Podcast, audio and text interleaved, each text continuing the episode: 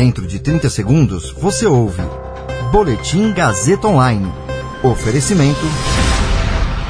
Se você tem muito o que dizer e quer escolher uma profissão para dar voz às suas ideias, a Faculdade Casper Libero é o seu lugar. Jornalismo, publicidade e propaganda, relações públicas, rádio, TV e internet. Todas as possibilidades abertas. Acesse casperlibero.edu.br e conheça as infinitas rotas que o mundo da comunicação oferece.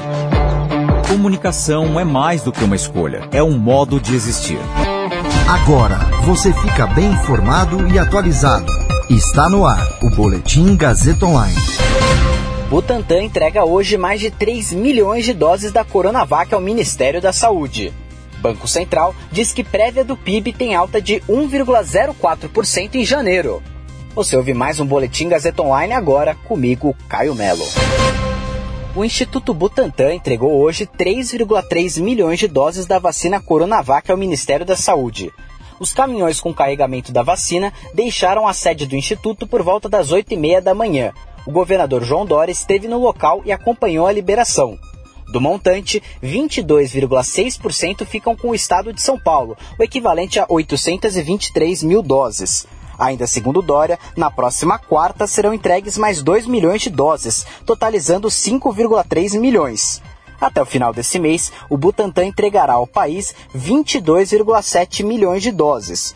No final de abril, o número de vacinas garantidas por São Paulo ao Plano Nacional de Imunização somará 46 milhões. O Butantan ainda trabalha para enviar outras 54 milhões de doses para a vacinação dos brasileiros até 30 de agosto, totalizando 100 milhões de unidades.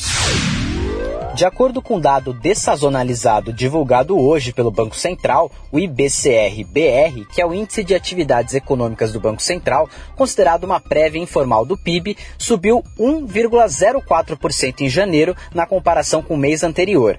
Em dezembro, o avanço havia sido de 0,71%. O resultado ficou bem acima da expectativa em pesquisa da Reuters, de avanço de 0,4%. Foi o nono mês consecutivo de alta. A variação do índice em janeiro é a maior desde setembro de 2020, quando havia subido 1,83%.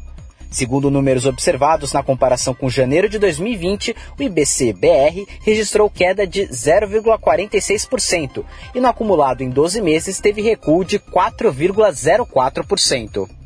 Os efeitos da pandemia no novo coronavírus sobre a economia, apesar de percebidos em fevereiro de 2020, se intensificaram em todo o mundo a partir de março do ano passado. Os efeitos negativos foram percebidos principalmente em março e abril.